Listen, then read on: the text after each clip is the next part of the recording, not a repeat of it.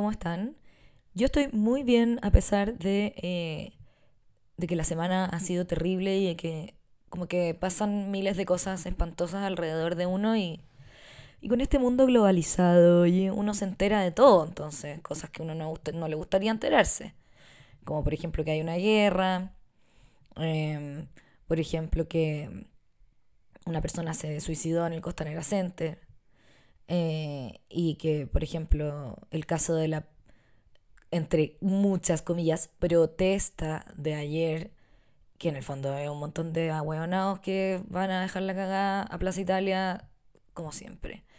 Em, y que se metieron al departamento de un weón, porque el weón al principio los meó, no sé, te juro que es una historia como que yo digo, ¿qué, qué pasó con este mundo?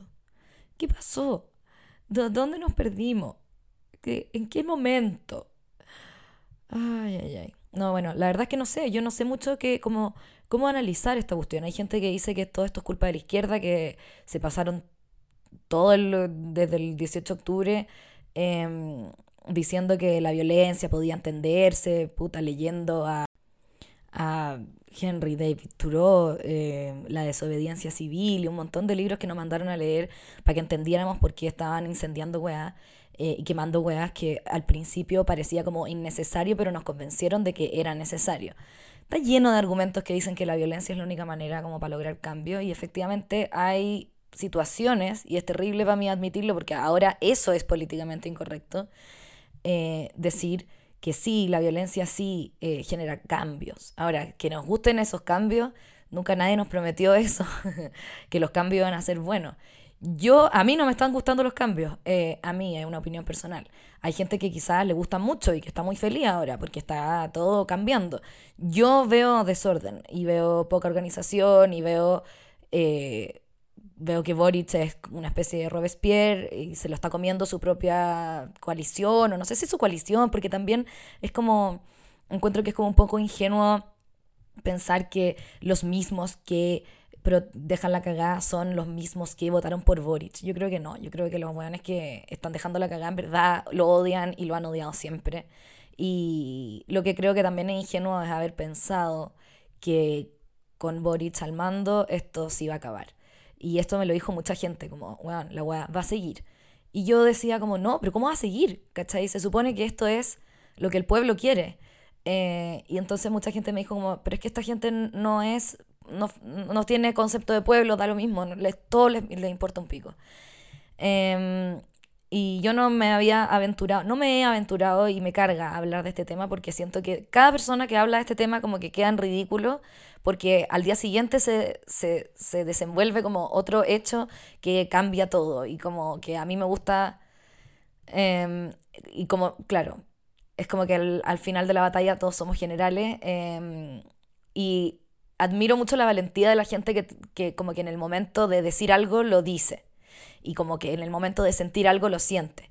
Pero por otro lado eh, he estado como amasando mucho más, amasando, qué, palabra más fea, eh, como entreteniendo la idea de que quizás guardar silencio eh, y como guardarme mi derecho legítimo a reflexionar y a ver si es que doy una opinión, puta, que, nada, eso, como que estoy en mi derecho de guardar silencio, pero al mismo tiempo a veces siento que la weá la, la estoy pensando harto y que tengo que hacer un ejercicio mental como súper esforzado como para abstraerme de lo que estoy pensando, como para hablar de otro tema nada que ver, ¿cachai? Pero normalmente me resulta como que soy un aspa no hablar de política y hablar de otros temas y quizás hablar de política a través de esos temas eh, y no hablar de política directamente. Pero nada, esto es como lo, lo que acabo de decir, eh, como partí este podcast, fue como lo único que les puedo decir que en este momento estoy sintiendo y siento que la weá es, weón, what the fuck, ¿cachai? ¿Qué mierda esta weá? Eh, fui ingenua, eh, apoyé como demasiado por moda una weá que en realidad no lo pensé demasiado bien y lo reconozco. Y subí muchas cosas a Instagram, estoy hablando hace dos años atrás o dos años y medio atrás porque rápidamente caché que había que guardar silencio porque la verdad es que yo no tenía ni puta idea de nada. Porque, bueno, vivo en Vitacura, francamente. Entonces, en el, en el momento en que dije como esto es lo que tienen que hacer los influencers y si no me van a funar, me puse como a dar unas opiniones aprendidas eh, y creo que mucha gente cayó en lo mismo. Y creo que mucha gente cayó en lo mismo, se dio cuenta y después se volvió a convencer de lo mismo. Yo como que estoy todavía en un proceso de decir, de asombro nomás y de decir como, weón, todavía no entiendo nada. La verdad es que nunca entendí nada, todavía no entiendo nada y, y bueno, filo.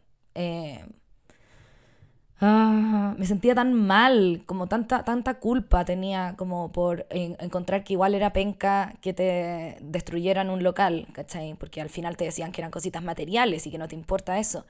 Me sentía tan mal también cuando, weón, veía que eh, todos estos disparos al ojo eran una locura. Era como, weón, ¿pero por qué? ¿Por qué puedes, ¿Cómo puede ser esa weá? ¿Cómo puede ser que le disparan al ojo a toda esa gente? Después, ¿cómo puede ser que haya gente que no tenía nada que ver con la marcha que se quedó ciega? es como insólito y nos cuesta como entrar en ese dolor y entonces hay mucha gente, yo creo que la gente de derecha que estaba escandalizada con el desorden, que, que empatizo también, pero eh, ellos, para ellos les costó mucho al comienzo empatizar con esto y el argumento era como, weón, está quedando la cagada, hay una guerra y en la guerra hay caídos. Entonces como asuman, que es como una manera de pensar. Y la otra manera de pensar es como, no, tiene que haber tenemos un padre y ese padre tiene que ser firme pero respetuoso con nosotros, ¿cachai? Entonces la policía tiene que defendernos como, eh, o sea, tiene que proteger a los inocentes y, y, y sacar a los, y hacer como una, y descremar la marcha de los delincuentes, entre comillas, o de la gente que está delinquiendo, pero también la línea de qué es lo que es delinquir está, bueno, y se supone que todo eso tiene que ser como con, una, con un respeto irrestricto a los derechos humanos, y ahí hay todo un tema como súper difícil de analizar y yo veo que el gobierno está atrapado en eso, eh, y lo único que digo todos los días es, puta que rico que no soy parte de, de, de eso. No es que yo pienso que podría ser parte alguna vez, pero sí me pasa que em, hago el ejercicio mental de imaginarme que mi vida podría ser peor. ¿Y cómo podría ser peor? Eh, siendo política de izquierda en este momento. Em, y creo que la actitud de la derecha de regocijarse con este fracaso de toda esta weá, o este fracaso, no sé si es un fracaso total o momentáneo, o le estoy poniendo color, no tengo idea. Tal vez yo estoy solamente viendo como lo que pasa en Twitter.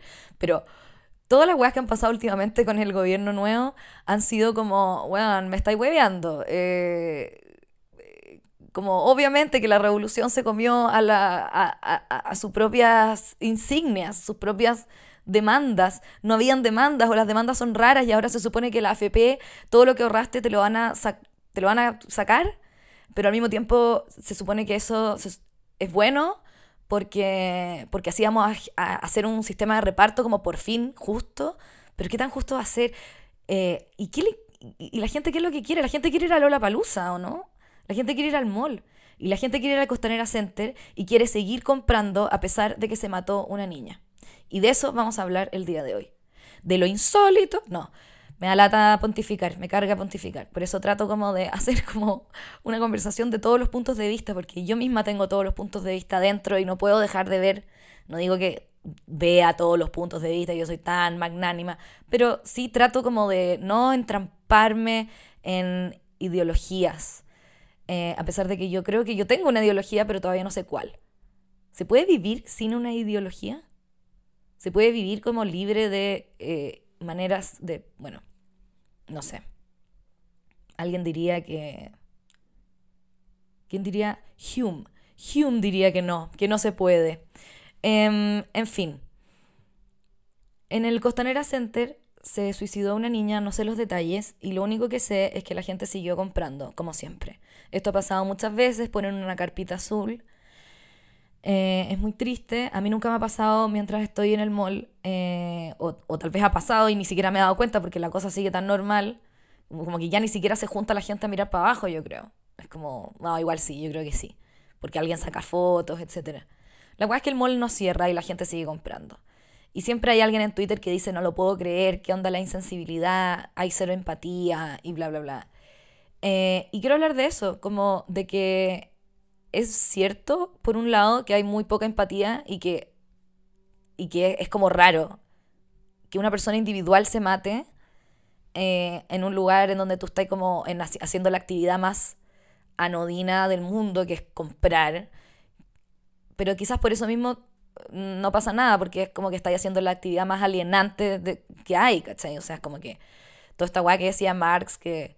No, Marx decía que los proletarios están alienados con su trabajo, pero quizás como que los burgueses también estamos alienados con el tema como comprando todo el día sin parar. Tal vez es nuestra manera como de, ah, de disociarnos de la realidad y de como hacer como que somos inmortales también. Y entonces eh, quizás el mall es como un símbolo de la inmortalidad y cuando se cuando hay alguien que se mata, perdón que sea tan como eh, dura con los términos acá, quizá hay alguien muy sensible que no le gusta que yo diga que alguien se mata, pero no sé, estaría como hablando muy raro, eh, yo hablo así, ¿cachai? ¿cachai? Yo hablo así, ¿cachai? O sea, si no te gusta como soy, en verdad como que escucho otro podcast. Em, creo que cuando alguien se mata en un lugar, eh, en un mall, que es como una especie de weá que simboliza como lo eterno, incluso como lo sin fin, y donde todos son jóvenes y todos son bellos, todo huele bien, todo se ve bien, todo, todo es blanco y como reluciente, y todo es nuevo.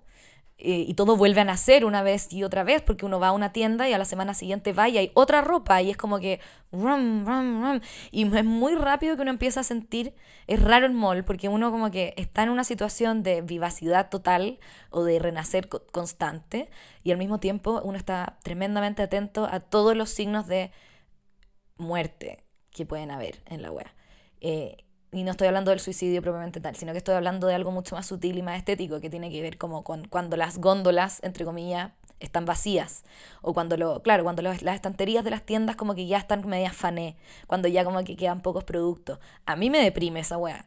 Eh, y yo solía pensar que era porque yo era como una cerda capitalista y eh, que me gustaba comprar todo el día y que por eso me gustaba como la abundancia y la weá. Y por un lado puede ser cierto, puede ser que estamos acostumbrados en esta sociedad en donde hay 20.000 opciones de mayonesa a, que nos, a, valorar como la abundancia, pero por otro lado, em, y por eso el Costanera Center es, una estrella, porque eh, todo el mundo decía como tiene las mejores tiendas, son las mejores, son los mejores locales de cada tienda, de cada marca, es el más moderno, es lo más bacán, y los malls están todo el rato como apostando a hacer eso, a como quién tiene la tienda más rica finalmente, la tienda más shiny de la web, en fin.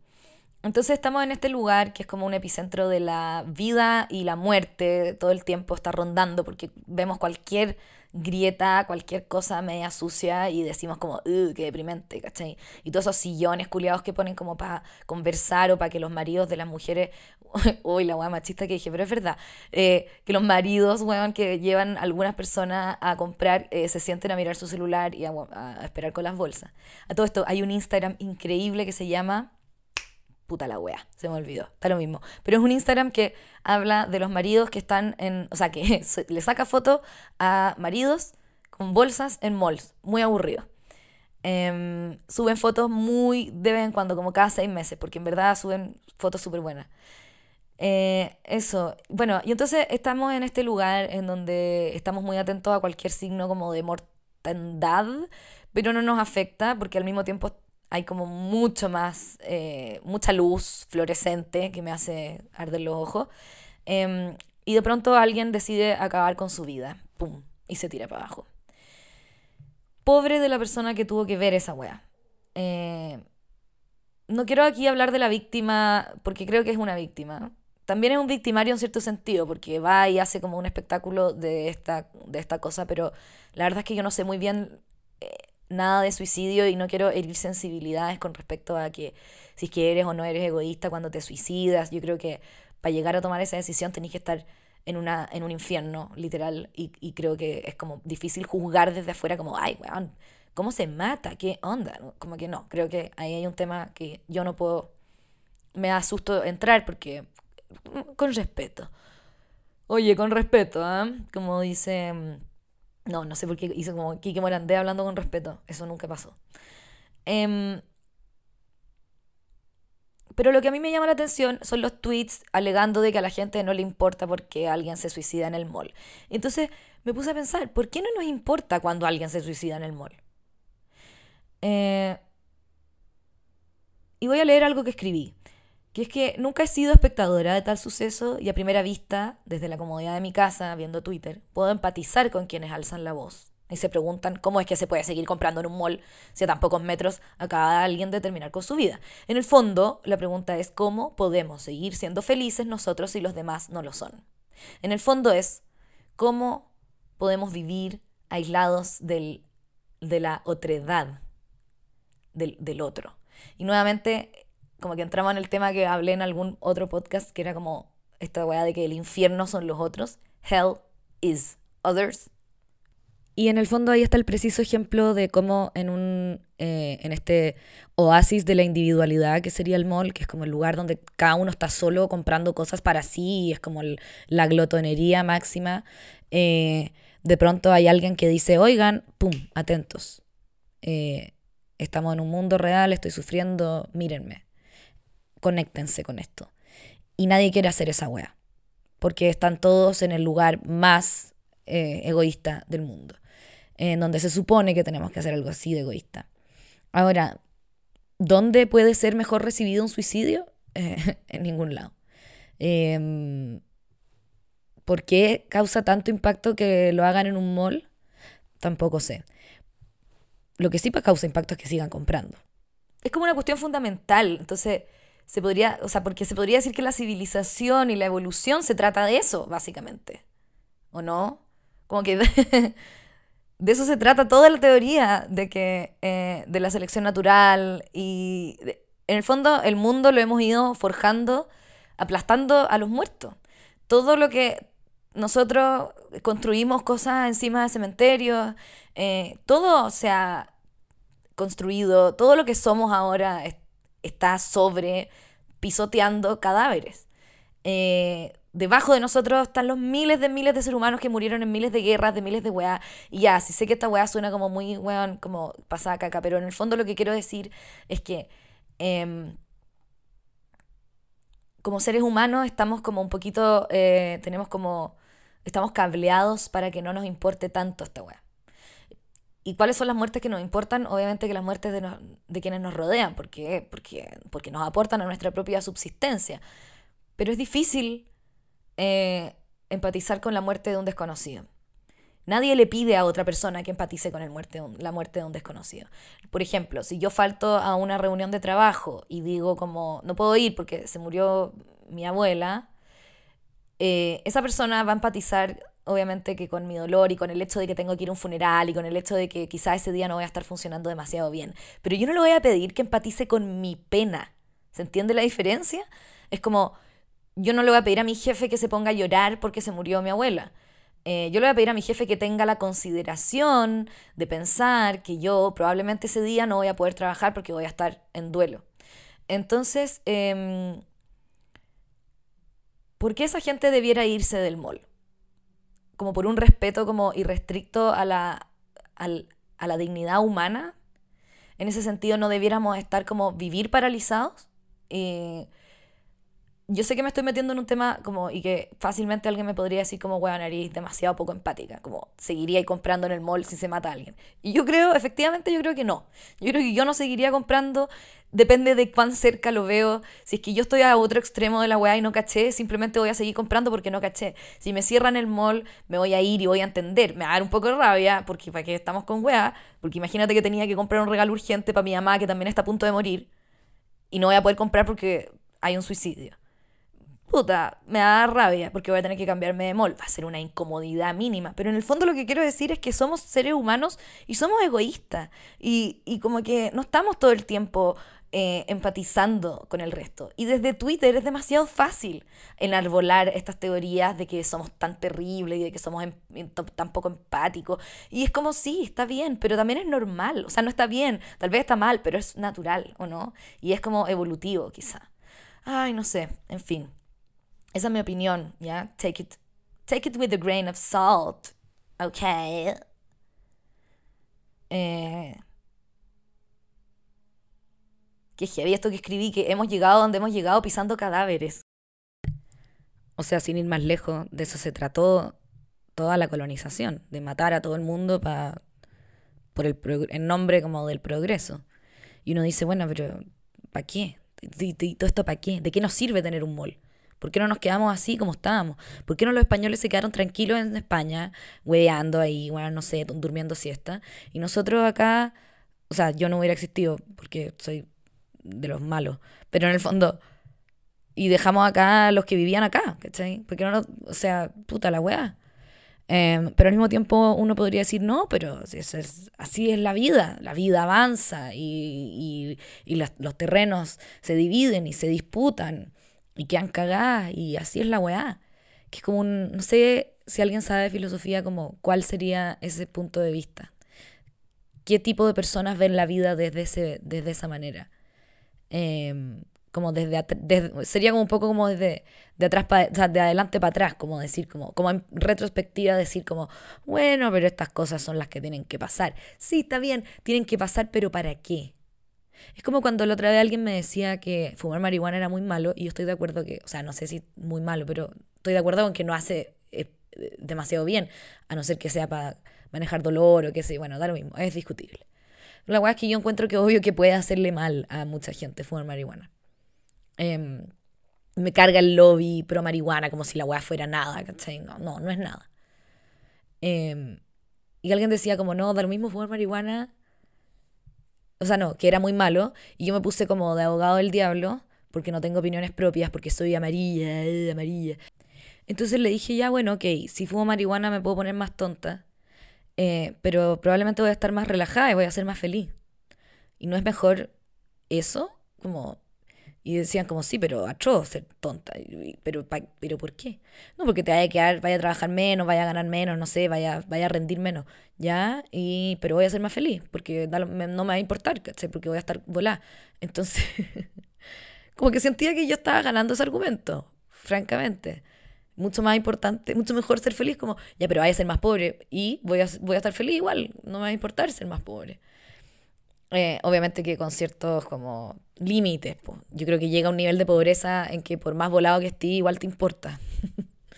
Eh, pero en el fondo es un poco eso, es como que hay gente que defiende y dice como, pero weón, eh, las guerras son necesarias porque hay que expandirse y porque hay que colonizar y porque si es que no hubiera pasado eso, no estaríamos donde llegamos. Y es como, ¿y encontráis muy bacán donde llegamos? La dura, encontrar que es como la raja esta weá. Por un lado, sí, yo lo encuentro la raja. O sea, yo encuentro la raja poder estar en mi cama con un micrófono, con un computador, haciendo un podcast y diciendo estas, bueno, mis opiniones callan pera y que ustedes las estén escuchando en sus casas que pueden estar en otro país, o en otra ciudad, o en, bueno, y a, y a otra hora, y como en una realidad completamente distinta. Es la raja la tecnología, pero también es terrible. Y si es que no hubiera pasado nada de lo que pasó, no pasaría nada tampoco, porque al final todo es lo mismo, weona. Hay un texto de Susan Sontag que habla de las imágenes de la guerra, las imágenes de los desfigurados. Hay un y habla en, en ese texto, habla de otro texto que se llama Krieg dem Kriegen, una wea así, que es como tan alemán, que es como War War on, War to the War, Guerra a la guerra, Guerra a la guerra, sí. No sé, perdón por mi pretensión de decir toda la weá, en todos los idiomas posibles menos en castellano. Eh, guerra a la guerra, y que es como un panfleto antiguerra que está en, eh, traducido a cuatro idiomas, creo que es alemán, español, francés, italiano, quizás no sé, no me acuerdo, y, que, mm, y que lo, lo, lo hace un señor en donde toma fotos eh, publica fotos de los, de, las de, los, de, los, de los, entre comillas, héroes de guerra totalmente desfigurados y mutilados después de haber ido a la guerra. Y trata como de hacer una desacralización de esta weá porque en los años 20 eh, y como para todo el tema de la Primera Guerra Mundial e incluso para la Segunda Guerra Mundial y yo creo que hasta ahora hay una glorificación del tema de la guerra, como de que hay héroes y que son los que defienden la patria y bla bla bla. Y entonces aparece este weón diciendo, weón, basta esta weá es una mierda. No hay nada bueno. Nada bueno nace de esta weá. Es un, solo un gran desastre. Que es como un poco el discurso más eh, como mainstream de ahora. Entonces tú te metías a cualquier sitio web y dice como no a la guerra, no a la guerra. O sea, a mí me costaría actualmente encontrar a alguien que dijera como yo encuentro que está bien, yo encuentro que los países tienen que... Eh, eh, puta, pelear por territorio y, y, eso tiene que ser una lucha armada, cuerpo a cuerpo, ¿cachai? Es como, es difícil. Distinto es lo que pasa en Ucrania, que es como que este señor de Zelensky tiene que salir a defender a su pueblo, que también hay gente que dice que, que no sé, que es un poco loco, como, como vaya a empezar a decirle a la gente, sí, cómprate metralletas y sal a defender. ¿Han visto los videos de los ucranianos como diciendo, sí, puta, es lo que me queda, como que no, no tengo otra opción, esta guana tiene que ver con épica, ni con que yo quiera ser bacán, como que ya no soy un influencer de la guerra, esta guana es real. y puta, es muy chocante. Y, y nada, muy, muy chocante, perro, no sé, no sé qué más decir, weón. En fin, yo creo que podríamos decir que si es que estuviéramos constantemente preocupados de la posibilidad de muerte, estaríamos paralizados. Y de hecho es real que tenemos que suspender, hacer una suspensión como de un juicio al pensar en que probablemente nos vamos a morir. Porque si es que estuviéramos pensando todo el tiempo eso, no podríamos hacer nada, no podríamos trabajar. Entonces, no sé, hay dos cosas que nos permiten trabajar en esta vida. Esta es mi tesis. Uno, la creencia falaz de que somos inmortales. Y dos, el matrimonio. El matrimonio, ¿por qué? Porque, weón, si es que estuviéramos todo el tiempo como sufriendo por amor, tampoco podríamos trabajar. Entonces, es el sufrimiento por amor y la muerte lo que nos permite avanzar y como progresar finalmente. Em, también pienso que si es que paramos mucho a mirar a los muertos que hay en nuestro camino, esto es una, o metafóricamente o literalmente, si tú paras y te conectas demasiado con cada muerto que hay en tu camino, si tú empatizas a, un nivel como dañino con el sufrimiento ajeno, creo que sí puede existir eso, una, una, empatía a nivel dañino, que en el fondo es una empatía que no te permite vivir. Es como cuando yo me entero de, cuando yo supe de una noticia de esta guaguita, que le habían hecho toda clase de horrores. Yo lloré por tres días, porque dejé que el dolor me entrara, empaticé sobremanera. Tuve, o sea, como que me imaginé que esto le pasaba a uno de mis hijos, me imaginé incluso que era yo la que lo hacía, me imaginé todo. o sea, llegué a, niveles como realmente tóxicos de empatía. Eh, o no sé si se puede hablar en esos dos términos, tóxico, empatía tóxica, no tengo idea, pero en el fondo llegó un minuto en que yo no podía funcionar y que, y que lloraba como en la ducha por esta guaguita. Eh, y de, de hecho, si es que ahora o sea, me cuesta poco entrar en esa psicosis, como empezar a decir, como a conectar con ese dolor, ¿cachai? Me cuesta muy poco. Y lo que me cuesta es desconectarme de ese dolor y alienarme y decir como, filo, me voy al mall, al mall mental, a comprar mentalmente, ah, que la, la, la, la, la, ¿cachai? Eh, necesito hacer eso como para no llorar todo el día. Em, creo que si es que nosotros estamos constantemente conectando con ese dolor, y sobre todo con el dolor de un suicidio, por ejemplo, si nos acercamos. Imagínate que vas caminando, te encuentras con un cuerpo de alguien que se suicidó y te acercas y te acercas y lo miras y lo observas y empatizas y lloras y como que la weá se transforma como en una unión cósmica entre el cuerpo muerto y tú, entre esa alma que decidió dejar de existir y o algo, bueno, filo, da lo mismo, el alma siempre existe, no tengo idea. Eh, ¿Qué es de tu vida después de esa weá? ¿Cachai? ¿Qué, ¿Cómo seguís como caminando? Todo te parece sin sentido. Todo parece... Y, y cuesta mucho recuperarse, cuesta días recuperarse de ese tipo de experiencia. No es raro que cuando vamos a un funeral, después estamos raros. No digo que no haya que ir a funerales, creo que es la mejor actividad del ser humano. ¿Por qué? Porque encuentro que los funerales son lo máximo. ¿Y por qué son lo máximo? Porque son un, un símbolo eh, o sea, es un gran invento de la humanidad, weón, los funerales, porque en el fondo son una manera de enfrentarte a la muerte, pero nice. Es una manera como linda de decirte que esto es una posibilidad. Es una ventana con cortinas bonitas, con un lindo filtro a lo que es dejar de existir, que es horrible, ¿cachai? Y que, o, o innombrable, inefable. Eh, entonces aparece un funeral y, y, tú podés ir y hay gente que lee cartas y, y, está todo, quizás no te gusta la iglesia, pero da lo mismo, las iglesias son lindas igual, ¿cachai? Eh, y hay un cura que da lo mismo, quizás lo odiáis porque es un pedófilo, pero da lo mismo, porque en ese minuto ese weón está hablando de... Eh, de weas trascendentales para el ser humano y te está llevando en un camino y si tú querís dejarte llevar, hazlo, es bacán. Y, y encuentro que es muy bacán ponerse a llorar en funerales donde la gente no te importa tanto. Eh, es como que va totalmente en contra de lo que yo decía del jefe que no tenía por qué llorar por el muerto, pero el jefe no fue al funeral. Si tú vas al funeral, obvio que te vas a poner a llorar porque vas a empatizar con los cercanos al muerto que, se, que leyeron cartas, que les duele que esa persona ya no esté. Y creo que dejarse llevar por ese sentimiento es súper bueno y está súper bien y, y hace muy bien es un alimento. Es un alimento para el alma. Es un alimento para el espíritu. Eh, bueno, pero perdón, me fui al tema de los funerales que me apasiona muchísimo. Soy una apasionada de los funerales, por eso tengo un video que se llama El funeral, eh, en donde la Jimena finge su propia muerte, para ver quién va a su funeral. Qué pena, qué linda. Em, creo que si nos... creo que como que... Em, tengo el presentimiento que no sé si evolutivamente, pero mm, primariamente, tenemos un instinto primario a evitar acercarnos a la muerte, por eso nos da paja ir a los funerales y también nos alejamos de los cuerpos muertos y no nos gusta acercarnos, porque creemos de, una manera muy primitiva que se nos va a pegar.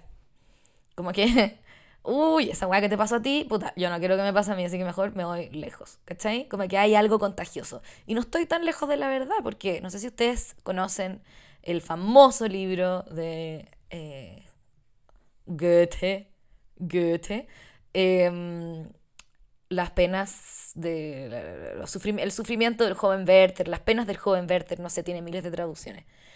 Em, las penas del joven Werther es un libro escrito en 17, o sea, publicado en 1774, ya, eh, por Goethe, que era un poeta, un señor alemán que escribía libros geniales.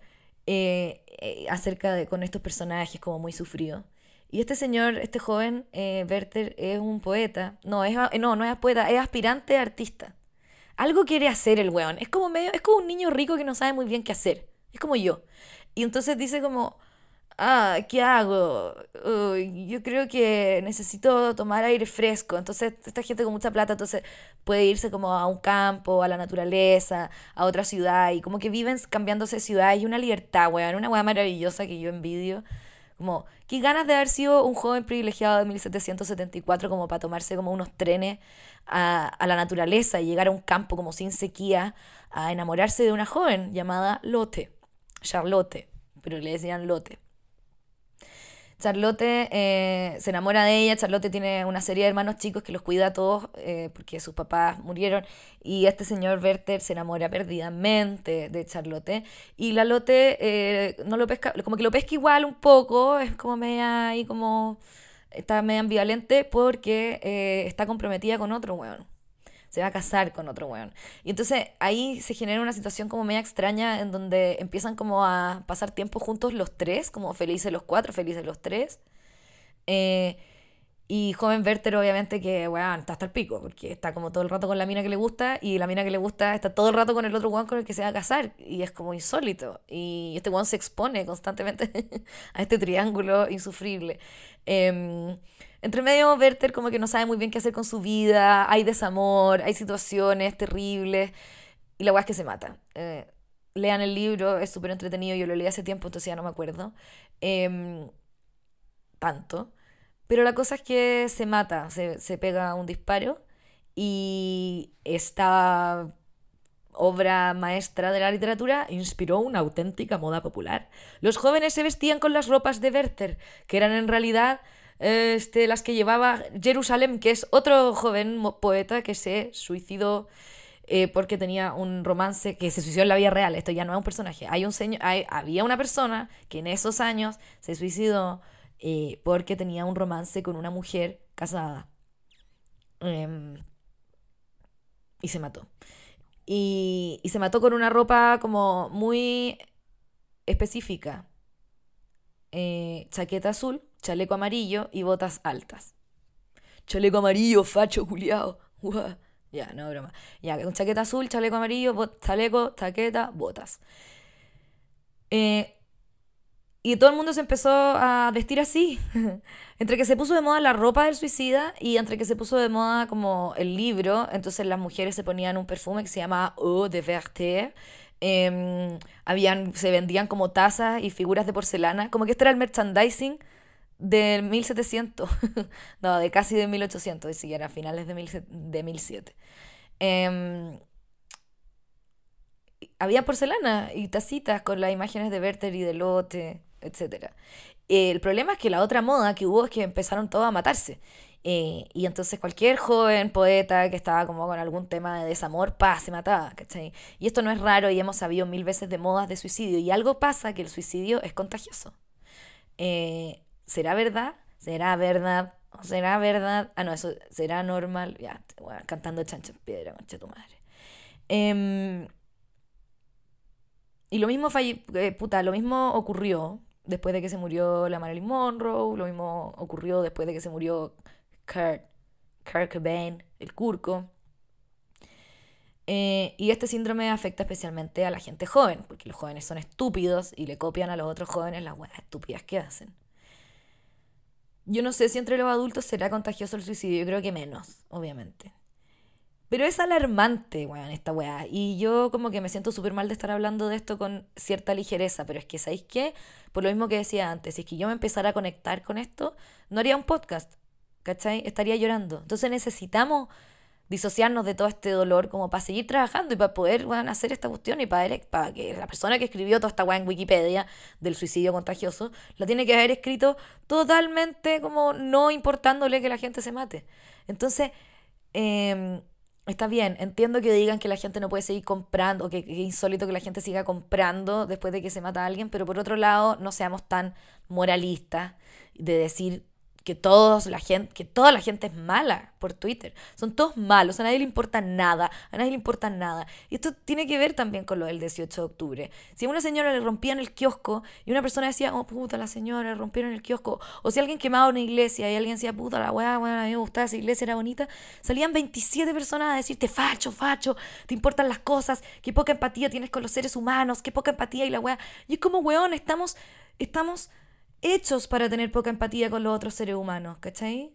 Obvio que no nos importa que se muera la gente. Obvio que cuando se morían 25.000 personas por COVID, nos importaba un pico, lo veíamos en las noticias y era como, uh, 90.000 muertos hoy día, concha su madre, ya, bueno, ¿qué vamos a almorzar? O sea, obvio, porque nos vamos, o sea, es como un efecto de entumecimiento, porque si no, ¿cómo vamos a poder avanzar? Ya, filo, siento que llevo 20 horas diciendo la misma idea.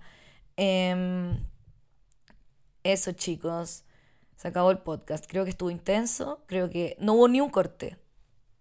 Eh, estoy dominando este arte. Creo que estoy eh, como encima de este arte. Estoy surfeando la ola del podcast.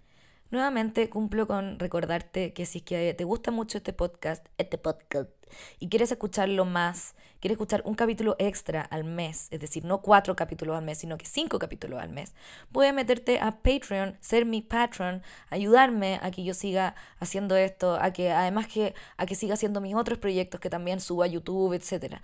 Eh, puedes hacerlo www.patreon slash franfeuer y nada. También te podía ser miembro del canal de YouTube y eso igual es plata que me llega y que me ayuda. Y también ahí voy a poner los capítulos eh, especiales. Los capítulos especiales son más largos, les voy a empezar a hacer más largos. Eh, y eso. Y de temas que eh, entre todos nos ponemos de acuerdo, yo les voy preguntando como qué temas les gustaría que hiciera y como nunca nadie me contesta, al final filo, hago la guay que yo quiera, pero la idea es que sería bacán que participaran. Eh, lo otro es que tengo una tienda en donde estoy vendiendo pañuelos y poleras estampadas con la vieja cuica y los pañuelos están estampados con mis cuadros. Los pañuelos son hermosos, son edición limitada, son de una tela muy suave, no, no es seda, pero es como una hueá como, no sé cómo explicarles. Los mandamos a hacer, los hice yo, o sea, fue como, es un trabajo hecho a pulso, realmente lindo, estampados por los dos lados, o sea, Bimba y Lola, weona, una alpargata al lado de mi pañuelo. Realmente. Es realmente un gran producto. Es caro porque me salieron más caros que la chucha. Pero si tenía un cumpleaños, tenéis que, no sé, cómprame un pañuelo. en verdad es, una, es un muy buen regalo. Y además es como comprarte un cuadro. ¿Ya? Edición limitada, limitadísima, no los voy a volver a hacer, porque nunca más me voy a meter en ese cacho de hacer productos. Eh, pero nada, eso, te invito. Métete a mis redes. La tienda está en el link de la página de la vieja cuica. Sígueme en Twitch. Sígueme. Ten una sobredosis de mí. Hártate de mí. Quiero que me veas tanto, que me oigas tanto hasta que te transformes en mi mayor hater. Eso es lo que quiero. Vamos, vamos, bloquea rodillas, bloquea rodillas, tira de los talones. No queda aire entre tu abdomen y tus muslos. Eres un sándwich de jamón japonés. Vamos, tira, tira, tira. Y vamos a Savasana. Descansa. Antes de irme, quiero decir que eh, con este podcast no tengo ningún interés en herir ninguna sensibilidad de alguien. Eh, pido perdón por adelantado si es que me refería al tema de manera demasiado dura o cruda. La verdad es que yo no he tenido una experiencia de un cercano em, quitándose la vida. Creo que es una experiencia horrible por la que nunca quisiera pasar. Eh, y por lo mismo que he dicho todo este podcast, creo que no hay manera fácil de, de, dirigirse a este tema, pero al mismo tiempo creo que ignorarlo y hacer como que no existió es, no sé si peor, pero no, no, no sé, no ayuda a nadie. Entonces, nada, eso, son mi, mis disculpas eh, por si es que alguien se vio como afectado por mi lenguaje y por mi poca sensibilidad al referirme a este tema. Besos.